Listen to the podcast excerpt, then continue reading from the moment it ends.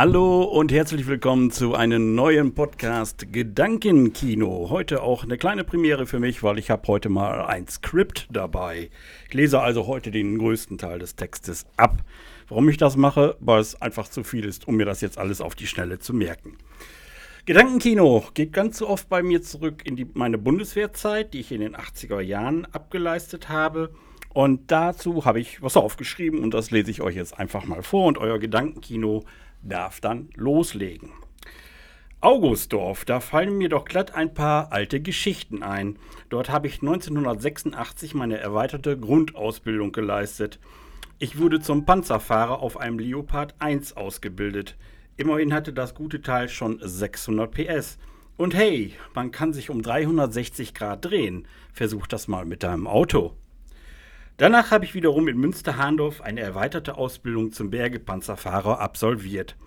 Ich war dann später nochmal drei Wochen in Augustdorf für Panzerübungen. Augustdorf war für mich damals eine zweite Heimat. Natürlich direkt nach meiner gefühlten ständigen Heimat, dem Sennelager in der Lüneburger Heide. Ich glaube, ich war nur wenige Monate während meiner Bundeswehrzeit wirklich in Münster. Eigentlich war ich meistens auf irgendwelchen Übungen. Wenn nicht irgendwelche Übungen abgehalten wurden, auf denen Panzer zu verladen waren, im Speziellen auf die Eisenbahn, dann wurde immer ein Bergetrupp angefordert. Das hieß dann für mich eigentlich immer, dass dann das Wochenende zum Großteil gelaufen war, weil meistens am Samstagnachmittag oder am Samstagabend diese Verladeprozedur am Bahnhof in Münster-Hahndorf vonstatten ging. Man hat sich dort viele Stunden um die Ohren geschlagen, um vielleicht irgendwann am Sonntag, nachdem man das Bergegerät, also den Leopard 1 Bergepanzer, vollgetankt wieder in die Schlepphalle gebracht hatte, endlich ins Wochenende in die Heimat fahren durfte. Nebenbei habe ich noch eine erweiterte Grundausbildung genossen mit spezieller Ausbildung der Pioniere, Abwehr von Kettenfahrzeugen mit versteckten Sprengladungen, das Einbringen von Panzerminen in das Erdreich, mit Stacheldrahtverhaul und all den ganzen anderen Gedöns. Das alles zusammen noch in einer 36-Stunden-Übung verpackt. Vorzugsweise am Donnerstagabend ging es hinaus in die Nacht. Irgendwie sind wir dann 20 Kilometer am Kanal in Münster entlang marschiert. Von dort aus hat man sich dann irgendwo in den Wald verschlagen. Dort kam es dann zu einem Feuergefecht, wobei wir einen schwer verwundeten Kameraden hatten. Natürlich alles nur in einer Annahme. Diesen verletzten Kameraden galt es dann, die restlichen 30 Kilometer wieder zurück zur Kaserne zu transportieren. Und dieses natürlich liegend auf einer provisorischen Trage. Sein Gepäck und seine Waffen mussten natürlich dabei sein und dies mussten die anderen Kameraden tragen. Das alles unter Gefechtsbedingungen. Was bedeutet, dass hier und da auch schon mal der ABC-Alarm ausgelöst wird und man dann seine komplette ABC-Schutzausrüstung anlegen muss. Natürlich macht man da nicht Kukuluku im Wald, sondern es geht gleich wieder Richtung Marschziel. Was auch nicht fehlen durfte, war natürlich das Kartenlesen mit Kompass bei Nacht. Schön mit Rotlicht im Norden suchen, um dann die richtige Marschrichtung zu bestimmen. Aber notfalls waren ja auch noch die Sterne da, falls es nicht gerade bewölkt war. Dazu kam noch eine erweiterte Handwaffenausbildung. So war meine Stammwaffe zum Beispiel die 9 mm Uzi und auf dem Panzer hatten wir noch zwei Maschinengewehre und eine Panzerfaust. Natürlich musste man diese Waffen auch bedienen können. In der Schießausbildung wurde ich an allen Handfeuerwaffen ausgebildet. Meine ursprüngliche Ausbildung hatte ich in Ona Königsborn begonnen. Ich wurde dort zum Kfz-Panzerschlosser ausgebildet. Da mag jetzt mancher laut lachen wegen dem Begriff Schlosser, aber so hieß das wirklich damals. Parallel zu der Ausbildung als Panzergrenadier wurde ich dann zum Panzerschlosser ausgebildet. Das betrifft die rein technische Ausbildung am Schützenpanzer Marder sowie am Geländewagen Iltis. Im Anschluss an die Ausbildung war man befähigt, umfangreiche Instandsetzungsmaßnahmen an den vorgenannten Panzer und diverse Kfz zu verrichten. So musste ich bei meiner Prüfung am Schützenpanzer Marder einen Motor zerlegen und auch wieder zusammenbauen. Dies geschieht natürlich mit drei anderen Kameraden. Im Weiteren musste ich am Geländewagen Iltis Bremsbeläge und die Bremsscheiben wechseln. Danach bin ich dann nach Münster-Hahndorf in meine Stammeinheit versetzt worden. Dafür, dass ich eigentlich zu den Jägern nach Aalen versetzt werden sollte, hatte ich es letzten Endes noch gut getroffen. Dort habe ich dann die restlichen zwölf Monate meiner Grundwehrdienstzeit verbracht. Ich bin zuerst im Wartungstrupp eingesetzt worden. Dort hat man den Tag mit der Wartung diverser Kfz verbracht. Dieses bestand aus Ölwechsel und Überprüfen der Beleuchtung und so weiter. Eigentlich alles, was so bei einer Kfz-Inspektion gemacht werden muss. Dieses war bei der Bundeswehr bis zum Exzess geübt und natürlich alles schön nach Fristenheft und ausführlich schriftlich dokumentiert. Aufgrund meiner beruflichen Vorbelastung, ich hatte den Beruf des Betriebsschlossers gelernt, ja genau mit Gesellenbrief und so weiter, wurde ich dann aber schnell zum Bergungstrupp abkommandiert. Dort waren dann meine Kenntnisse als Kfz-Panzerschlosser gefragt. Mit der Folge, dass ich dann auch nach Augustdorf musste. Da schließt sich jetzt der Kreis mit dem Video, was ich vorhin kommentiert habe. Da ging es um die Ausbildung zum Panzerfahrer auf dem Leopard 1. Danach wurde ich wiederum nach Münster-Hahndorf abkommandiert und habe dort die Abschlussausbildung auf dem Bergepanzer gemacht. Das schloss eine Ausbildung wiederum in Augustdorf an. Diese Abschlussausbildung fand dann in einer 14-tägigen Übung statt. Also das war schon ein enormer Aufwand, der dort geleistet wurde. Ja, dann kamen für mich mindestens zwei Einsätze in Sendelager. Das ist die berühmte Heidelandschaft. Dort waren unsere vorrangige Aufgabe, ausgefallene Schützenpanzer Marder von den Schießbahnen zurück in die Wartungshalle zu schleppen man fuhr damit knapp 80 Tonnen Kampfgewicht durch die Straßen. Außerdem war es möglich, dass man zum Beispiel um 1 Uhr morgens von seinem Stabsunteroffizier und Panzerkommandeur geweckt wurde. Bei einem Nachtschießen war ein Panzer ausgefallen. Der Motor sprang nicht mehr an.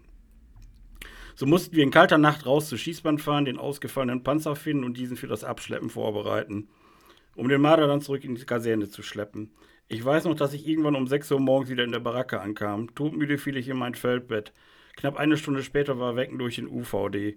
Ich war an dem Tag so müde, dass ich beim technischen Dienst im Panzer fast eingeschlafen werde. Zum Glück hatte ich einen verständnisvollen Zugführer, der mich dann für den restlichen Tag freigestellt hat. Ich durfte in die Baracke gehen und mich ausschlafen. Das war eigentlich einer der schlimmsten Nächte, die ich in Erinnerung habe. Wäre da nicht die Winternacht in Augustdorf gelesen, gewesen. Bei 15 Grad minus musste ich Wachen im, im Außenbereich schieben. Das war der Bereich, wo die Schlepphallen waren. Äh, jetzt habe ich ein bisschen den Draht verloren. Ah ja. Äh, dieser Bereich ist einige Kilometer von der Kaserne entfernt. Während also alle anderen Kamer Kameraden schön im warmen Bettchen liegen, mussten ich und einige Kameraden diesen Wachdienst versehen. Die Soldaten, die nicht gerade zur Wache eingeteilt waren, schliefen in einem Zelt. Dieses war mit Stroh ausgelegt und einem Ölofen beheizt. Diese zwei Stunden Wache waren die Hölle. Nein, sie waren die Antarktis auf Erden. Innerhalb von Minuten war man durchgefroren. Man hatte ständig das Gefühl, dass einem die Füße abgefroren sind. Wenn dann noch nachts um 3 Uhr der Wachoffizier im Eltis vorfährt und dir sagt, du sollst nicht so nutzlos rumstehen, dann denkst du, der hat doch nicht mehr alle Latten am Zaun. Der Unteroffizier vom Dienst schlief übrigens die ganze Nacht in einem kleinen beheizten Anhänger. Der bekam von all dem meist gar nichts mit. Am nächsten Tag war in unserem Bergepanzer das Eis fast ein Zentimeter dick an den Innenwänden gefroren. Nachdem unsere Standheizung fast eine Stunde gelaufen hatte, haben wir es dann irgendwie auf plus zwei Grad im Innenraum bekommen. Was ich immer wieder gefragt wurde, wie waren eigentlich die Toiletten im Sennelager? Naja, ich erspare mir jetzt hier eine detaillierte Beschreibung. Ich sage nur einfach Donnerbalken. Im Sennelager handelte es sich um eine englische Kaserne. Dementsprechend waren auch die Unterkünfte als Vorkommando hatte man stets die Aufgabe, zuerst zu kontrollieren, ob genügend Toilettenpapier da war. Das war meistens nicht der Fall. Im Allgemeinen waren die klinischen Zustände in den Übungskasernen grenzwertig. Man musste sich schon eine dicke Haut zulegen, ansonsten wäre so mancher und laut Wein zur Mami gelaufen. Eine interessante Erfahrung war auch das Nachtschießen. Wir hatten in einer Nacht Bergebereitschaft bei den Panzerhaubitzen. Man muss dazu sagen, es war im tiefsten Winter und wir standen bei gefühlten minus 20 Grad auf der Schießbahn. Wer einmal neben so einer Panzerhaubitze gestanden hat und die dann ein scharfes Geschoss abfeuert, der weiß eigentlich erst, was ein wirklich lauter Knall ist. Du denkst das dann allen Ernstes, du hast den Schuss nicht gehört. Ich hatte danach zwei Tage einen Tinnitus. Das bedeutet 48 Stunden Dauerpfeifen im Gehörgang.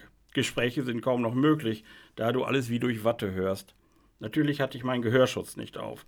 Dann kam wiederum nachts ein Schießen mit Leuchtspurmunition. Das war dann die Gelegenheit, dass wir im Bergepanzer die Nachtsichtgeräte installiert haben. Wirklich eine geile Erfahrung. Ich könnte jetzt noch stundenlang weiter erzählen, aber für heute lasse ich es mal gut sein. In diesem Sinne allen ehemaligen Kameraden in Augustdorf, im Sennelager, in der Lüneburger Heide, in Münster-Hahndorf, in Unna-Königsboll und überall dort, wo ich gewesen bin. Alles Gute, Kameraden. Er ist kein Mensch, er ist kein Tier, er ist ein Panzergrenadier. Ich bin jetzt bestimmt nicht der Bundeswehr-Superhero, aber wenn ich hier so manche männlichen Luschen rumlaufen sehe, die mit 14 schon den Glimmstängel im Hals haben und nur reden wie Hey Alter oder Fick dich Digger, nicht über deren La Lippen kommt, denke ich mir, man sollte euch auch mal den Arsch aufreißen. Das alles gibt es demnächst in meinem Buch Meine Zeit bei der Bundeswehr nachzulesen. Na, das war jetzt ein Scherz. Aber eigentlich ja eine Überlegung wert. Okay, das waren jetzt Gedankenkino zu meiner Bundeswehrzeit. Ich bin dann übrigens als Hauptgefreiter der Reserve letzten Endes entlassen worden und äh, habe keine weiteren Wehrübungen mehr gemacht, da ich eigentlich im Nachhinein, bin ich ganz ehrlich, den Grundwehrdienst verweigert habe. Äh, also die, diesen, diesen Status, weil äh, ich A, da keine Lust mehr zu hatte und B, ich auch einen schweren Unfall hatte und da kamen mehrere Dinge zusammen und dann brauchte ich das auch nicht mehr. Ich bin dann ausgemustert worden und bin aber, ganz ehrlich gesagt, äh, gerne Soldat gewesen. Ist also eine, eine Zeit, die man äh, mitnehmen kann ins ganze Leben. Ich denke heute noch sehr oft daran zurück, obwohl das jetzt schon so lange her ist. Und ähm, das sind jetzt 35, 36 Jahre ist das her. Man denkt noch oft an die alten Kameraden und denkt, was die jetzt heute wohl machen. Man denkt an die älteren Vorgesetzten, wie alt die schon heute sind. Ich bin jetzt 56. Die waren im Schnitt fünf bis zehn Jahre älter. Also hm, kann man sich ausstellen, dass das jetzt alles schon alte Herren sind. Ja, wie gesagt, ich habe es nicht bereut, die 15 Monate. Man nimmt damit wirklich viel mit fürs Leben. Man, man, man lernt, äh, aufeinander aufzupassen. Kameradschaft ist das A und O. Selbst- und Kameradenhilfe ist das A und O. Und das alles lernt man bei der Bundeswehr. Vom Betten machen mal ganz abgesehen. Aber das wird immer alles überbewertet mit dem Betten machen. Zumindest ist das meine Erfahrung. Aber einen geordneten Spind, den muss man haben. Sonst machst du alles nochmal, bis es passt. So, das war Gedankenkino, ich glaube schon Teil 8. Genau, Teil 8 steht hier. Dann wollen wir den für heute abschließen. Bin bei 11 Minuten 36 Sekunden. 10 ist immer so mein Minimum.